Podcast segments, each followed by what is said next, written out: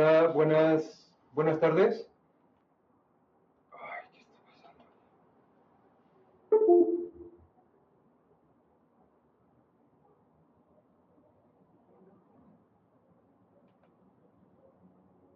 Hola, hola, buenas tardes. Eh, si, si me escuchan, estoy teniendo poquitos problemas con la, con la transmisión.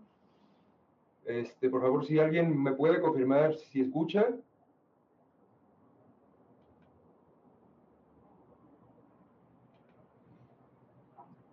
Eh,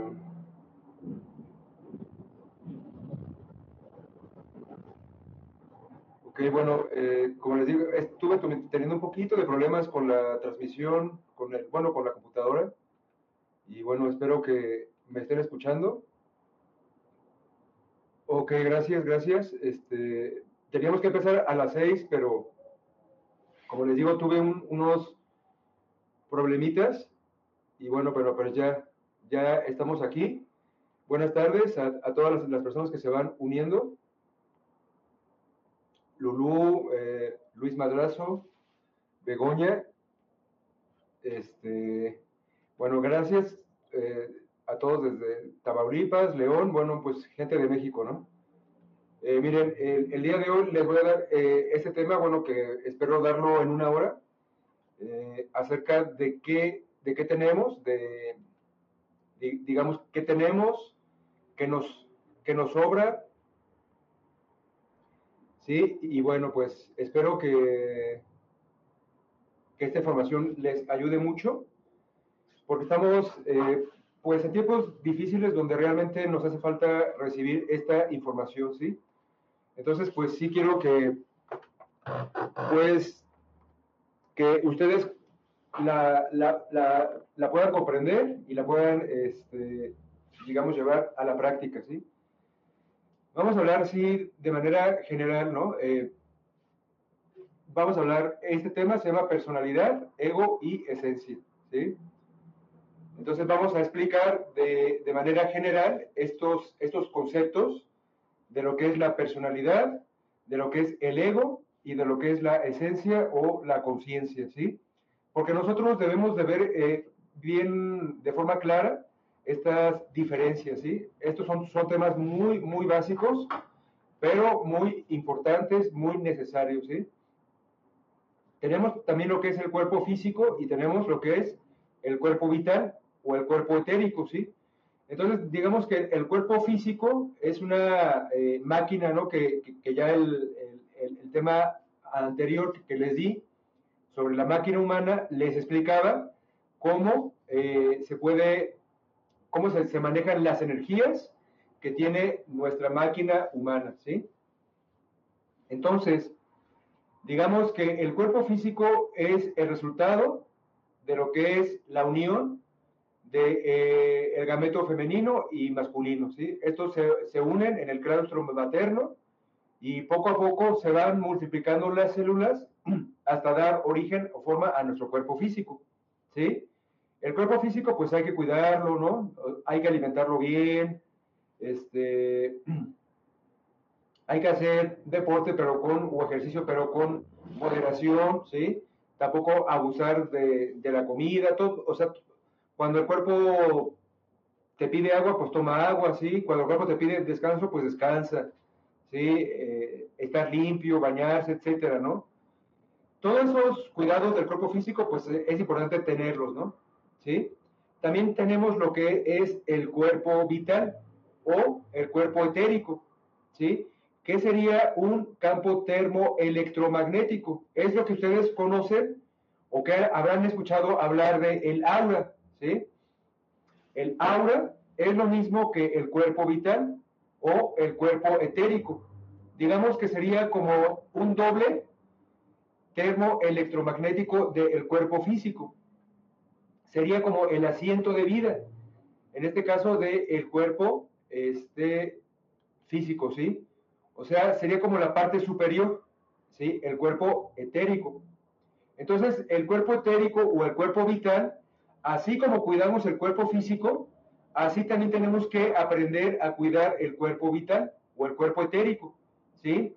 por ahí hubo unos, un matrimonio ruso que se apellidaban Kirlian. Este matrimonio ruso creó una cámara para fotografiar el cuerpo vital o el aura, ¿sí? Entonces es lo mismo, sí, cuerpo vital, cuerpo etérico, aura, ¿sí? No se confunda con el cuerpo astral, esto es, esto es otro, otro cuerpo, ¿sí? Que, que, en otro tema les explicaré del astral.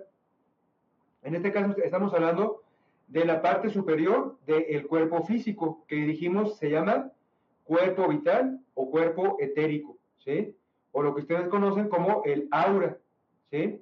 Entonces, este matrimonio, Kirlian, inventó una cámara que podía fotografiar el cuerpo vital o el cuerpo etérico, ¿sí?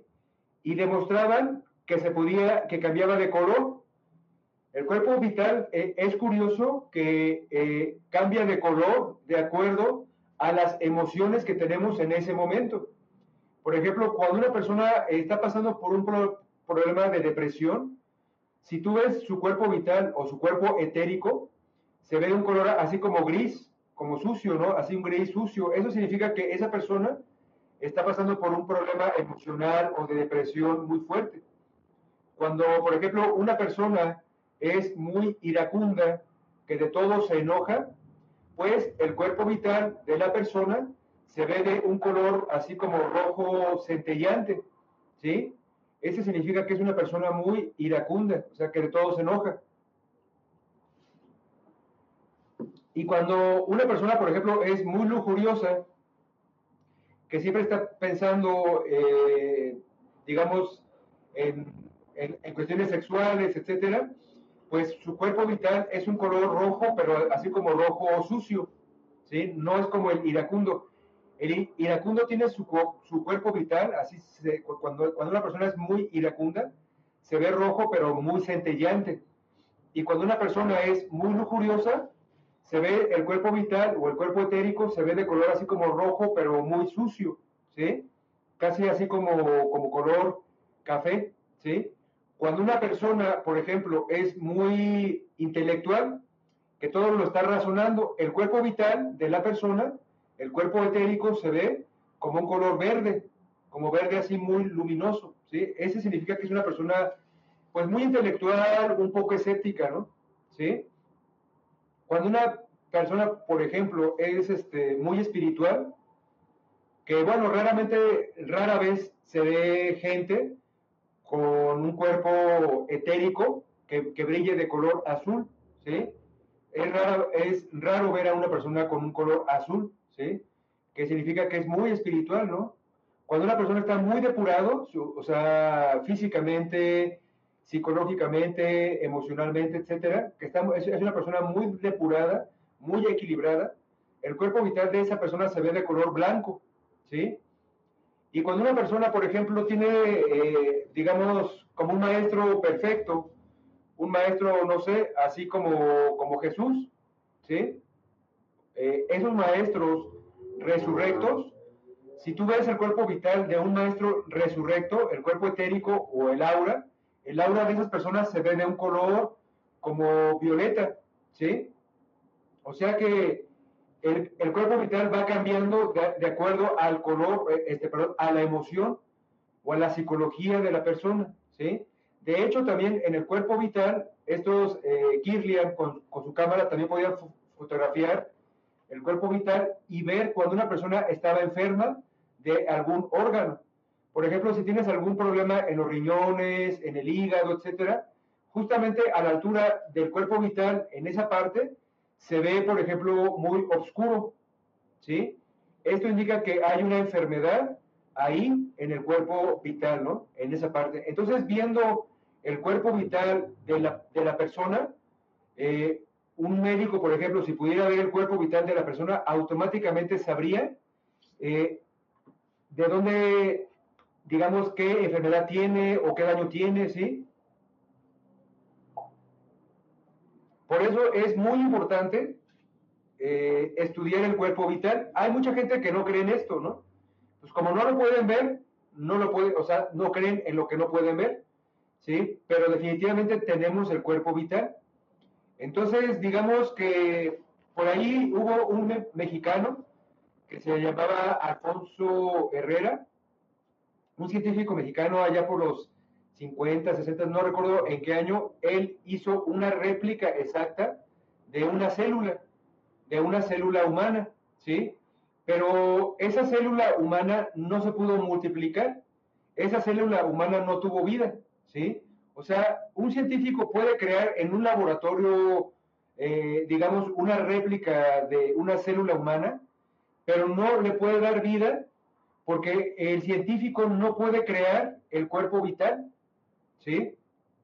Entonces, el cuerpo vital es algo ya, digamos, divino. En el cuerpo vital o en el cuerpo etérico está, digamos, eh, todo lo que es el karma de esa persona que va a repercutir en el cuerpo físico. ¿Sí? Entonces, obviamente, nosotros al, al, poder, digamos, estudiar el cuerpo vital o el cuerpo etérico, pues obviamente podemos nosotros adelantarnos a la ciencia, ¿no? ¿Sí? O sea, esto es algo avanzado, ¿no? Que desgraciadamente la ciencia no conoce. Pero así como debemos de cuidar el cuerpo físico, así también tenemos que cuidar el cuerpo vital, ¿sí? O sea que si el cuerpo vital se enferma, el cuerpo físico se va a enfermar. Si el cuerpo vital o el aura o el cuerpo etérico está sano, el cuerpo físico no se va a enfermar, ¿sí? Entonces tenemos que aprender a cuidar el cuerpo etérico o el cuerpo vital o, lo que ustedes conocen como el aura, que en la India le llaman el lingam sarira, ¿sí? Entonces tenemos que aprender a cuidar el cuerpo vital o el cuerpo etérico. ¿Cómo lo cuidaríamos? He ahí la clave, ¿no? Sí, porque les digo que si el cuerpo vital o el cuerpo etérico se enferma, el cuerpo físico se va a enfermar. Pero si el cuerpo vital o el cuerpo etérico está fuerte, está sano, el cuerpo físico no se enferma, ¿sí? Entonces, ¿cómo lo cuidaríamos? Bueno, miren, hay muchas formas en las que podemos ver cuando el cuerpo vital se está enfermando, ¿sí?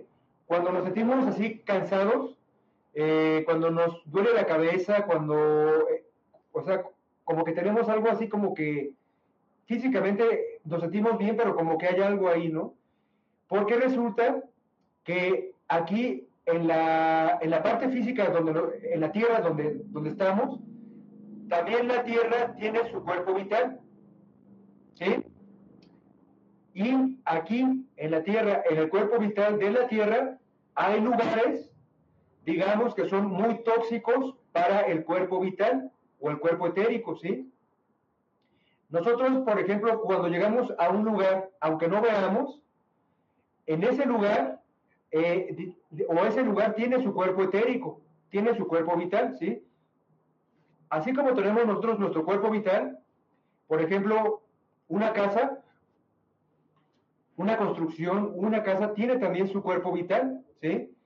Y ese cuerpo vital, de acuerdo a las personas que se mueven ahí, es de ciertas características. Entonces, hay lugares que son muy tóxicos para nuestro cuerpo vital. En esos lugares, digamos que hay, hay larvas, ¿sí? Larvas etéricas que se adhieren al cuerpo vital, ¿sí? Yo por eso no les aconsejo a ustedes que vayan a los panteones, ¿sí? Porque en los panteones, en la parte vital o en la parte etérica de los panteones, hay muchas larvas, hay muchos tóxicos para nuestro cuerpo vital, ¿sí? Sería todavía más grave llevar a los niños a los panteones, ¿sí? Hay gente que le gusta ir a los panteones simplemente por ignorancia, ¿sí? Pero los panteones, digamos, eh, son muy peligrosos o, muy perjudiciales para nuestro cuerpo vital o nuestro cuerpo etérico. Entonces, esos lugares es mejor evitarlos. Los antros de vicio, todo ese tipo de lugares por la gente que se mueve ahí, genera un cuerpo vital en el cual se, va, eh, se, van, digamos, eh, creando larvas se van desarrollando larvas tóxicos en ese cuerpo vital, ¿sí? Espero que esto lo, lo comprendan porque es muy importante, ¿sí? Tú a veces llegas a un lugar, pero como esto no lo ves, tú te metes a ese lugar y en ese y luego a veces sales cansado, te duele la cabeza, te, te resfrías y no sabes por qué. O llegas a la casa de algún pariente donde quizá hay muchas discusiones, hay muchos problemas en la casa de ese pariente y tú llegas a la casa de ese pariente y cuando sales, como que te duele la cabeza, como que te sientes mal, ¿no? Hasta como que dices, ay, es que como que hay, hay mala vibra en ese lugar, ¿no? O sea que en ese lugar, el cuerpo vital de ese lugar, hay muchos tóxicos en la parte etérica, ¿sí? Hay larvas en ese lugar, ¿sí? Entonces, eh, digamos que lo ideal sería evitar lugares que tú sabes, que tú sientes que no son buenos para tu cuerpo vital, ¿sí? Mejor irnos a los lugares, por ejemplo, como los campos, donde hay eh, contacto con la naturaleza, todo ese tipo de lugares son buenos para cargar el cuerpo vital, abrazar un árbol, ¿sí? Caminar descalzo en la, en la tierra, todo ese tipo de actividades ayudan a que el cuerpo vital se fortalezca, la natación, irte al mar, etcétera, ¿sí? Y por otro lado, pues, eh, digamos, hay esos lugares como los panteones, pues, son, eh, digamos, perjudiciales, ¿no? Para el cuerpo vital. Entonces, de preferencia, pues, evitar esos lugares, ¿sí? Por ahí, bueno, pues sí, lo que comenta Lulú, ¿no? Dice que acaba de estar justo en estos días en un funeral y no durmió, ¿no? Sí, porque como les digo, vamos a ver también qué, qué otra cosa tenemos, ¿no? O sea, tenemos el cuerpo físico, tenemos el cuerpo vital o el cuerpo etérico, que ya estamos hablando también cómo cuidarlo, evitar, evitar lugares eh, que son muy perjudiciales, ¿sí? Para el cuerpo vital.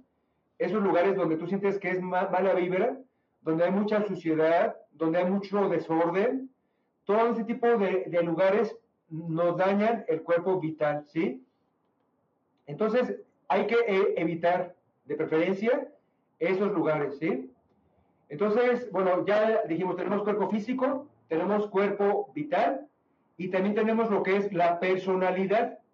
La palabra personalidad deviene del griego máscara. O sea que es una máscara que nos ponemos, todos tenemos una personalidad bien definida, ¿sí? Pero quiero que entiendan ustedes que la personalidad no es lo real en nosotros. O sea que para la personalidad no hay un mañana, la personalidad es hija del tiempo, tiene un principio y tiene un fin, ¿sí? Y no es lo real en nosotros.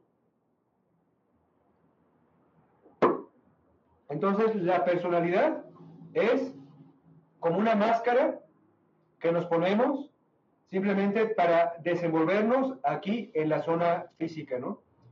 Hay personalidades así como que muy llamativas, ¿no? O sea, como que tú ves a una persona y llama mucho la atención, ¿no? O sea que hay personalidades más robustecidas que otras, ¿no? Hay personalidades eh, que no son tan fuertes, ¿no? Por ejemplo, tú ves a, a lo mejor a un político y ves a un campesino y ves a los dos juntos, ¿no? A lo mejor llama más la atención el político por su forma de vestir, etcétera, ¿no? Y el campesino a lo mejor no llama la atención, ¿no? O sea, son diferentes personalidades, ¿sí? Pero que quede claro que la personalidad no es lo real en nosotros.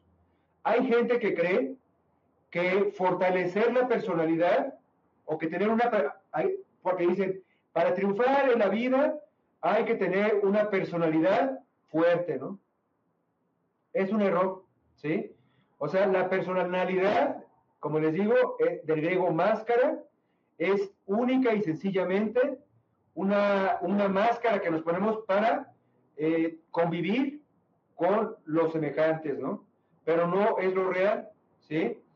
Entonces, en la personalidad queda lo que son los oficios, la forma de hablar, la forma de caminar, la forma de vestir, ¿sí? La forma de pensar, de reaccionar, ¿sí? Todo lo que aprendemos aquí como los oficios, todo eso queda en la personalidad. Y cuando morimos, todo eso se queda en la personalidad, ¿sí? Por ejemplo, yo creo que ustedes han escuchado hablar de, de los fantasmas, ¿no? Todos yo creo que alguna vez hemos escuchado historias, ¿no? De, fantasmas, ¿no? O quizá alguno de ustedes les ha tocado, le, ha tocado ver eh, algún fantasma o cosas raras, etcétera, ¿no? ¿Sí? Todo eso los fantasmas, que mucha gente dice que son almas en pena, no son almas en pena. Los fantasmas son personalidades de gente que falleció, ¿sí? Cuando una persona fallece, la personalidad queda deambulando donde la persona falleció, ¿sí? Que también yo les recomiendo mucho que es mejor cremar a, al, digamos, al pariente o al amigo o al ser querido que falleció, es mejor cremarlo que enterrarlo, ¿sí? Porque cuando cremas el cuerpo del difunto, la personalidad se disuelve. Pero cuando no cremas al pariente y lo entierras, lo, lo sepultan en un panteón, muchas veces en los panteones se ven deambulando las personalidades de los fallecidos, eso que le llaman fantasmas, que como les digo, no son almas en pena, son eh, personalidades de gente que falleció, ¿sí? Entonces, todo eso que se ve en los panteones, todo eso que ustedes han escuchado hablar de fantasmas, ¿sí? Son personalidades de gente que falleció, ¿sí?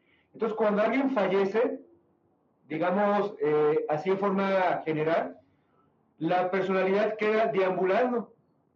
Y depende qué tan fuerte haya sido esa personalidad o ese fantasma, va a quedar deambulando. ¿sí? Hay personalidades que tardan en disolverse hasta 200 o 300 años. O sea que quizá la persona falleció hace 300 años y su personalidad se sigue manifestando quizá en el panteón o en el hospital donde murió, ¿sí? Pero si cremamos al, al, que falleció, la personalidad se desintegra. Entonces, no va a andar ahí deambulando, ¿sí? Entonces, por eso yo les aconsejo que mejor cremen a los parientes o seres queridos, ¿sí?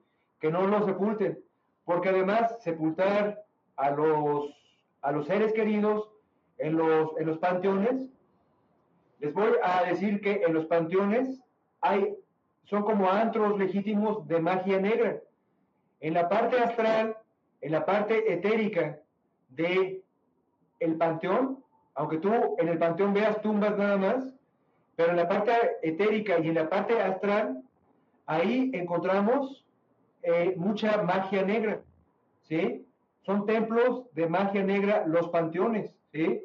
Por eso cuando una persona va a un panteón, a veces sale del panteón y sale cansado, se enferma, ¿sí? Porque se, le adhieren las a su cuerpo y tal, y porque también en los panteones se acostumbra a hacer muchos trabajos de magia negra, de brujería, ¿sí? Y bueno, no voy a decir cómo trabajan los brujos, pero muchas veces ellos van a los panteones y sacan tierra, sacan tierra de las tumbas o, tierra de muerto, eh, de nombres especiales, y hacen una mezcla, hacen unos rituales con esa tierra de muerto para enfermar a una persona con la que quieren acabar, ¿sí? Le dan de tomar o, o, le echan esos polvos que prepararon en la comida o en el agua a la persona y la persona se enferma y la persona no sabe por qué se enfermó y quizá va al doctor y el doctor no le encuentra nada y quizá la persona se enferma, que en unos meses, eh, o sea, adelgaza tanto que va al panteón, se muere. Y los, y, los doctores no supieron qué tenía. Era un trabajo de brujería, ¿sí? Por eso les digo, en los panteones hay mucho, hay mucho de esto. Por eso es mejor no ir a los panteones, ¿sí? Igual en, en, los, en los sepelios, en las funerarias, como, como llega mucha gente a llorar ahí y todo, se manifiestan mucho las personalidades ahí y el, cuerpo vital o el cuerpo etérico de las funerarias es un cuerpo eh, eh, vital, digamos, con muchas larvas, con muchas toxinas para el cuerpo vital, donde también se manifiestan mucho las personalidades o los fantasmas, ¿no? ¿Sí? Hay gente que trabaja en las funerarias y es muy común que vea fantasmas, ¿no? O gente que trabaja en los panteones, es común que vea fantasmas, ¿no? ¿Sí? O si vas, o si rentas una casa donde falleció alguien, quizá en esa casa eh, se te aparezca la personalidad del fallecido, ¿sí? Pero como les digo, no confundan alma con personalidad. Por eso en este tema estamos viendo las diferencias, ¿sí? O sea, personalidad no es lo mismo que alma, ¿sí? Entonces vean esa diferencia. Ahora vamos a hablar también, bueno, ya, ya, ya vimos el cuerpo físico, ya vimos el cuerpo etérico o cuerpo vital o el aura, ¿sí? Y ya vimos también lo que es la personalidad. O sea, eso es lo que tenemos nosotros, ¿sí? Tenemos cuerpo físico, tenemos cuerpo vital y tenemos personalidad, ¿sí? Entonces, este tema es para que veamos bien claras las diferencias de lo que tenemos, ¿sí? Porque pues, hay que llamarle a las cosas como son, ¿no? Al pan, pan, al vino, vino, ¿no? O sea, no vamos a hablar de eh, las personalidades y decir que son almas, ¿no? Son personalidades, ¿sí? Entonces, vamos a hablar ahora de la esencia y del ego, ¿sí? ¿Qué es la esencia y qué es el ego? Sí, buen día a Miguel. Entonces, eh, ya vimos esa diferencia, ¿no? Espero que, que, esto lo vayan comprendiendo, ¿sí? Todo esto de las personalidades o los fantasmas, que no son almas en pena, ¿sí? Ya expliqué también la importancia de cuidar el cuerpo vital o el cuerpo etérico, ¿sí? Entonces, espero que este tema no lo olviden y que vean bien claras las diferencias, ¿sí? Ahora vamos a explicar un poquito de la esencia. Esencia, conciencia, alma, ¿sí? Son términos que se le pueden dar, pero también vamos a ver diferencias, ¿sí? Porque no es lo mismo la esencia que la conciencia o que el alma, ¿sí? Aunque digamos que a este nivel eh, básico de información, podemos eh, verlo como lo mismo, ¿no? Pero más a fondo, sí necesitamos hacer diferencias entre lo que es la conciencia o la esencia y el alma, ¿sí? El alma sería, digámoslo así de forma general, como la lámpara, ¿sí? Como ese genio atrapado, ¿no? Eh, en la lámpara, el genio de ese, de Aladino, ¿no? En esos cuentos de las mil y una noches, ¿no? Que está encerrado, ¿no? Entonces, una cosa sería la lámpara y otra cosa sería la luz que emite esa lámpara, ¿sí? Eso sería la esencia, ¿sí? Entonces, no es lo mismo la lámpara que la luz que emite la lámpara, ¿sí? Esto, digamos, para que veamos un poco la diferencia entre lo que sería el alma y la esencia, ¿no? Aunque ya esto de hablar de el alma es un tema aparte, que necesitamos hablar más a fondo, ¿no? Pero ahorita estamos hablando de la esencia, ¿sí? Entonces todos cuando nacemos tenemos cierta chispa de luz o cierta esencia cuando nacemos, ¿sí? La esencia o la conciencia se tiene que aprender a desarrollar porque la esencia, digamos que llega cierto momento en nuestra vida que ya no se desarrolla, ¿sí? O sea, que cuando tenemos como unos 3, 4 años de edad, la conciencia todavía está muy activa, ¿sí? Pero más adelante, ya después de los 3, 4 años, ya la conciencia ya no se activa sola, sino ahora se necesitaría un trabajo para activarla, ¿sí? A los 7 años de edad, la personalidad se forma, ¿sí? Porque ya ven que hay niños que digamos que todavía cuando tienen un año, dos años, toda su personalidad no está tan definida. Pero a los siete años ya se forma bien la personalidad, ¿sí? Y si a esa edad no se le, antes de esa edad, no se le eh, dan valores, no se le entregan valores o educación de valores anímicos al niño desde que tiene un año, dos años, tres años, etcétera, hagan de cuenta que la conciencia queda como estancada, ¿sí? Ya no se sigue desarrollando la conciencia, queda en cierto nivel, ¿sí? Y empieza a quedar en sueño, ¿sí? Por eso es muy importante que a los niños se les empiece a dar la primera educación desde el hogar. En este caso, el padre y la madre sobre todo la madre, ¿no? Que es la que más está con los niños, es la que le debe de dar a, a, los hijos la primera educación. No meterlos a la escuela luego, luego, sin haberles enseñado valores, ¿no? Como cuáles valores? La empatía, la generosidad, que, que, que sea compartido, eh, que sea caritativo, que sea servicial, que siempre diga la verdad, ¿sí?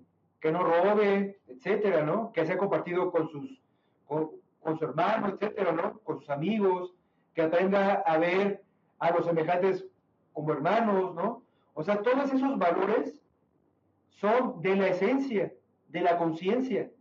Pero esos valores, desgraciadamente, en la escuela, en la primaria, en el kinder, no se nos enseñan, ¿sí? se nos enseña a sumar, se nos enseña a restar, etcétera, etcétera, ¿no?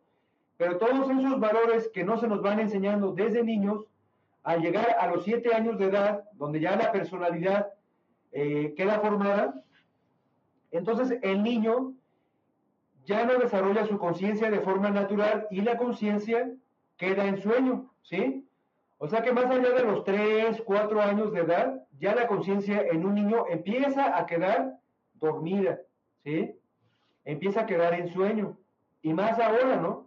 En esta época con la tecnología, que a veces los padres, yo he visto, por ejemplo, niños así de, un, de unos dos, dos, años que a lo mejor no saben ni leer, pero ya los papás, con tal de quitárselos de encima, con tal de que no los molesten, porque a lo mejor están, están trabajando o están haciendo algo de ellos, para quitarse al niño de encima, le dan una tablet o le dan un celular para que el niño se distraiga, ¿sí? Esto hace, a la larga, esto es muy grave porque el niño, eh, o sea, todavía su intelecto no se ha desarrollado del todo porque hasta los siete años el intelecto se desarrolla del todo y de ahí se sigue desarrollando o fortaleciendo, pero es muy lamentable que a un niño de dos años, cuando su intelecto todavía no está maduro, no se ha desarrollado, ya le den un celular o una tablet para distraerlo. Porque esto hace que aparte de que su intelecto se atrofia, su conciencia, que es lo más grave, va quedando en sueño. ¿Sí? O sea, ya no es un niño despierto, ya es un niño que está distraído con la pantalla. ¿Sí? Ya no le, llama la atención salir a jugar, ¿no? Como, lo, como, como era antes, ¿no? que los niños de antes se salían a jugar, ¿no? Ahora ya quiere estar todo el tiempo con el celular o con la tablet, ¿no? Viendo videos, viendo caricaturas, jugando videojuegos, ¿sí? Y eso hace que su esencia quede en sueño, ¿sí? Por eso es muy importante que nosotros a los hijos, desde antes de meterlos al colegio, les enseñemos valores en la casa, ¿sí? Y los valores se enseñan con el ejemplo, ¿sí? Porque los niños son como esponjas. Entonces, todo lo que los niños ven, lo están aprendiendo como esponjas, aunque los padres no sean conscientes de ello, ¿sí? Entonces, hay que tener mucho cuidado del ejemplo que le damos a nuestros hijos, ¿sí? Mucho cuidado, ¿ok? Entonces, la esencia es lo más bello que tenemos, ¿sí? Por eso cuando vemos a un niño recién nacido, o sea, a un niño de un año o quizás de dos años, ¿no? O sea, el niño tiene una belleza, niño, niña, o sea, tiene una, una belleza muy especial porque es su esencia, es su conciencia, es su luz. O sea, tú ves a un niño de un año, dos años, su mirada tiene algo muy especial, la mirada de un niño, ¿no? ¿Sí? Eso es la esencia. Eso es la conciencia, ¿no? Es lo más bello y lo más digno que tenemos, por lo que vale la pena luchar, ¿sí? Dijo el Cristo, hay de aquel que pierda su alma. Si perdemos la esencia o la conciencia, obviamente perdemos el alma, porque la esencia o la conciencia es el material para encarnar nuestra alma, ¿sí? Entonces tenemos que primero aprender a desarrollar la conciencia o la esencia para poder después encarnar el alma, ¿sí? O sea, no cualquiera tiene alma, ¿sí? Alma tiene quién? Pues esos maestros, ¿no? Como Jesús, ¿sí? Como Buda, como Hermes, los grandes maestros inmortales encarnaron su alma. Nosotros tenemos la esencia, que es el material para encarnar el alma. Pero si no despertamos la conciencia, si no trabajamos con la conciencia, si no se nos enseña a trabajar con la conciencia desde que somos niños, ¿sí? Entonces la conciencia va quedando en sueño y lo que es peor, se va perdiendo, ¿sí? Porque algo que quiero que, entiendan, que entendamos, que nos quede muy claro, es que a nivel colectivo tenemos un 3% de conciencia, ¿sí? Y ustedes me van a decir, ¿cómo que nada más tenemos 3% de conciencia? Por ejemplo, gente como un Beethoven, ¿no? Este músico del siglo pasado, ¿no? O de hace dos siglos, ¿no? ¿Sí? Beethoven, por ejemplo, el maestro que escribió sus nueve sinfonías, 32 eh, eh, sonatas para piano, cinco conciertos para piano, etcétera, etcétera, ¿no? Ese gran maestro, Beethoven, Ludwig van Beethoven, tenía un 7, un 8% de conciencia, ¿no? Antes había más conciencia, ¿no? Estoy hablando hace 200, 300 años, había más conciencia, ¿no? Y genios como Beethoven, eh, como Mozart, ¿no? Como esos grandes maestros de la música, como Bach, como Antonio Vivaldi, del Renacimiento, ¿sí? Todos estos grandes genios, o en la pintura, ¿no? Como un Da Vinci. Bueno, que Da Vinci era un genio, ¿no? No nada más se dedicó a la pintura, ¿no? Era un inventor, científico, etcétera, ¿no? Pero todo ese tipo de gente, así genios, eh, un Einstein, por ejemplo, un Albert Einstein, ¿no? Ese tipo de genios tenían más conciencia que nosotros, tenían más conciencia que el estándar podemos decir que ese tipo de gente, de genios, tenían un 7, un 8, quizá un 10% de conciencia cuando mucho, ¿sí? Pero nosotros, la gente de esta época, en general, a nivel colectivo, tenemos un 3% de conciencia. O sea, es muy poca la conciencia que tenemos, ¿sí? Casi nada. Estamos a punto de perder la conciencia, la esencia que tenemos, ¿sí? Eh, entonces, la conciencia, si no la desarrollamos, se va perdiendo, se va perdiendo con los años, va quedando cada vez más en sueño y se va perdiendo.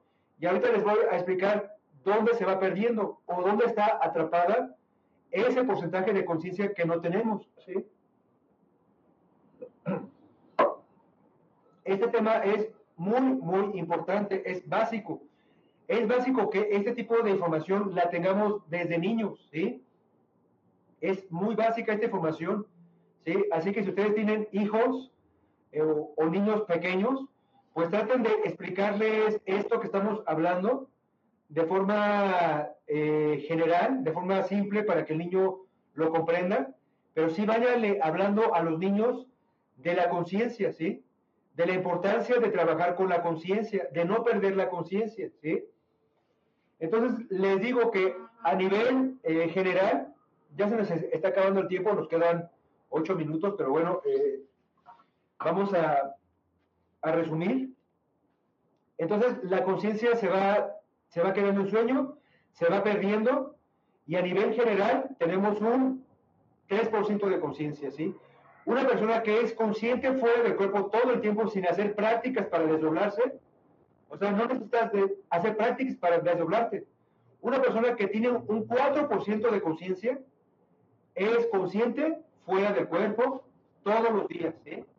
Entonces, si tú no eres consciente fuera del cuerpo, si necesitas hacer prácticas para desdoblarte, etcétera, esto indica que no tienes más de 3% de conciencia. Entonces, Entonces, una persona que es consciente 100% fuera del cuerpo, esto indica que tiene más de 3% de conciencia. Pero si una persona ni siquiera recuerda lo que hace fuera del cuerpo, esto indica que esa persona no tiene más de 3% de conciencia, ¿sí? Pero hay gente que tiene menos porcentaje de conciencia que el 3, ¿sí? Tienen un 2. Hay gente que tiene un 1% de conciencia. Y hay gente que ya no tiene nada de conciencia, ¿sí? O sea, el 100% de su conciencia la perdió. ¿Sí? Ahora, ¿dónde está esa conciencia? ¿Dónde se pierde? También tenemos el ego, ¿sí?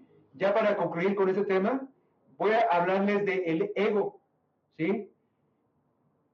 Entonces, la conciencia y el ego, hay que ver esa, esa, ese juego que hay ahí, ¿no? Entre el ego y la conciencia, esa lucha que hay ahí entre el ego y la conciencia, ¿no? Esa polaridad de luz y oscuridad, ¿sí? Porque todos tenemos cierto porcentaje de luz.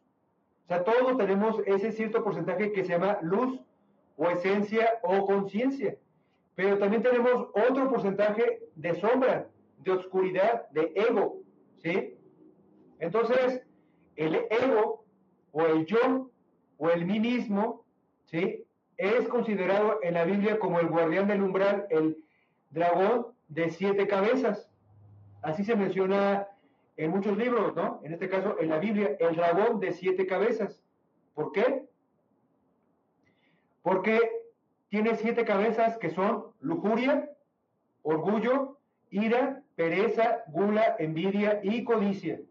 Cada defecto psicológico, al hablar de lujuria, estamos hablando de una cabeza de legión, o sea, no estamos hablando de que hay solamente un tipo de lujuria o dos tipos de, de, lujuria, hay muchos, tenemos muchos tipos de lujuria, tenemos muchos tipos de ira, tenemos muchos tipos de pereza, muchos tipos de gula, muchos tipos de envidia, muchos tipos de codicia, etcétera, ¿sí?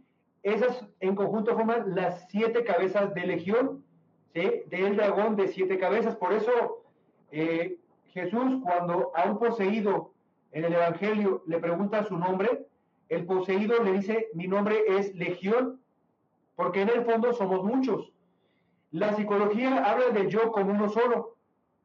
La parapsicología, la metafísica, etcétera, hablan del yo como dos, como el yo superior y el yo inferior. Pero nosotros eh, vamos más a fondo. El yo no es uno, ni son dos, sino es una pluralidad de yoes que cargamos dentro, ¿sí? O sea que los yoes son muchos. Por eso la gente es un manojo de dudas, de resentimientos, de contradicciones. O sea que tenemos un batallar aquí de, de pensamientos, de emociones, que nosotros, eh, lo más triste del ser humano es que piensa que está pensando y que siente que está sintiendo, cuando es otro el que piensa en su atormentado cerebro y siente en su adolorido corazón, es un defecto. O sea que el yo no es uno, ni son dos. Nosotros tenemos muchos yoes, ¿sí? Y esto, si ustedes son reflexivos, si ustedes son un poquito maduros y reflexivos, esto es muy fácil de comprender. Somos un manojo de dudas, o sea, en el espejo nos vemos como uno solo, pero por dentro tenemos muchos individuos que piensan, sienten y actúan por nosotros. Por eso somos tan contradictorios. Por eso hoy una persona jura amor y fidelidad a su pareja en el altar hasta que la muerte los separe, ¿sí? Pero después ese yo que juró amor a la pareja hasta que la muerte los separe, es reemplazado por otro yo que nada tiene que ver con ese juramento y quizá deja a la pareja o le es infiel a la pareja, ¿no? O golpea a la pareja, ¿no? Porque un yo de lujuria no tiene que ver con otro yo de lujuria o no tiene que ver con un yo de la ira o con un yo del orgullo, etcétera. O sea, los yoes que cargamos dentro se agrupan en siete. Lujuria, repito, orgullo, ira, pereza, gula, envidia y codicia. Pero se pelean por la supremacía dentro de nosotros, ¿sí? Se están peleando dentro de nosotros, ¿sí? Cuando una persona aprende a meditar, empieza a escuchar todos sus pensamientos como voces. Y hay gente que le da miedo, ¿no? Pero realmente somos muchos por dentro. ¿Saben qué le da vida al yo? La conciencia que atrapa, ¿sí? La conciencia que atrapa es lo que le da vida al yo. Si no fuera por la conciencia que atrapa el yo, el yo no tendría vida.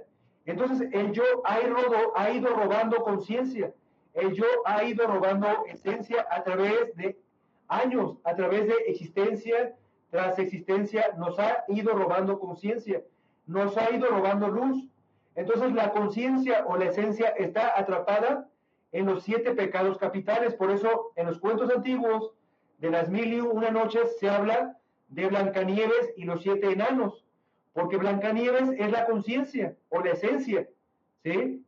O la bella durmiente que está en sueño, pero está atrapada la conciencia en los siete pecados capitales.